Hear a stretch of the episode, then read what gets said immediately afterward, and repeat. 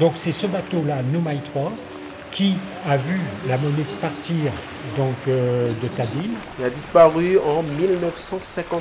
Ils ont toujours cette interrogation où est passée la Monique.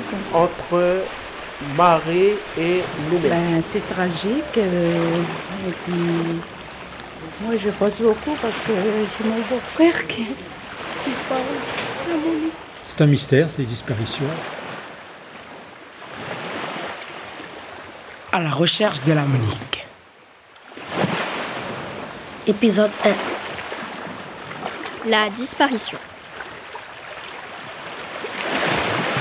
Donc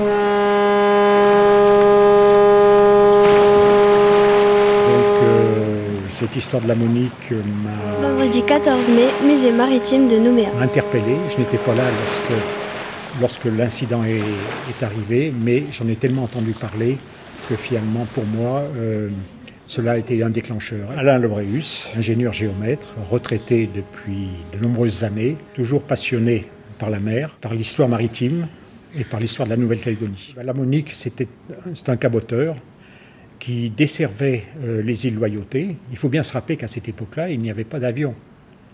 Il n'y avait que le bateau qui permettait le transport des passagers et le transport euh, du fret. Donc, euh, aux îles partaient de Nouméa tous les produits de première nécessité, le, sucre, le, thé, le riz, euh, de la viande, etc. Euh, le- L'essence aussi. Et au retour, eh le bateau était chargé avec euh, du copra, essentiellement, et puis des produits des îles. C'est-à-dire que bon, dans les sacs que l'on connaît, euh, les sacs tressés, euh, il y avait les régimes de bananes, il y avait les tarots, il y avait les ignames, etc. Donc euh, tout ça revenait sur Nouméa. Et les passagers aussi. hein, il y avait toujours beaucoup de passagers. Lors- Lorsqu'on songe sur ce bateau de la Monique, sur le pont avant, il y avait 100 loyalciens. Alors c'était un bateau qui faisait 34 mètres de long, plus. Il y avait donc d'autres personnes qui étaient dans des cabines, euh, mais une vingtaine, 20, 20 personnes environ. Mais c'est un bateau qui servait essentiellement de liaison donc entre les loyautés et la Nouvelle et euh, Nouméa. Eh bien, le, le 31 juillet euh, 1953, euh, la Monique a déjà fait son allée sur les îles, parce qu'il y a eu l'allée en s'arrêtant à Marès, en s'arrêtant à Lifou. Il y avait sept ou six escales. Hein. on faisait le tour de l'île en s'arrêtant pour récupérer le copra. Également des cochons, euh, de la volaille, etc.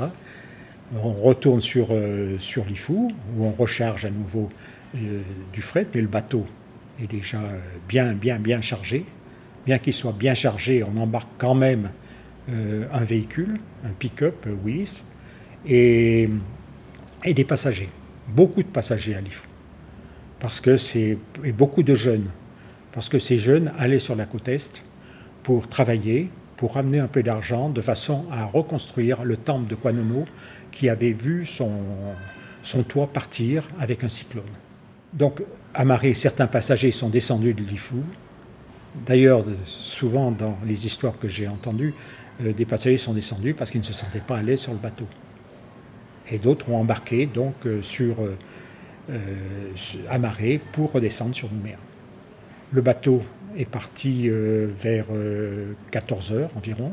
La mer était belle et il tirait des bords, un peu comme un voilier, c'est-à-dire qu'il n'avait pas une direction euh, bien, rectiligne.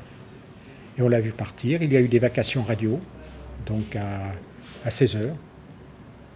Le capitaine disait que tout allait bien à bord. Euh, samedi matin, donc, on attendait le navire à 8 heures, à 10 heures, pas de bateau, etc. Donc on a commencé à s'inquiéter. On a envoyé un petit avion pour faire des reconnaissances. Et puis après, ben, on s'est vraiment inquiété. Et puis dans la nuit, donc, on a affrété euh, d'autres bateaux pour faire des recherches. Mais on ne sait exactement, on ne sait pas du tout ce qui s'est passé entre, entre Marais et le- et l'entrée du canal.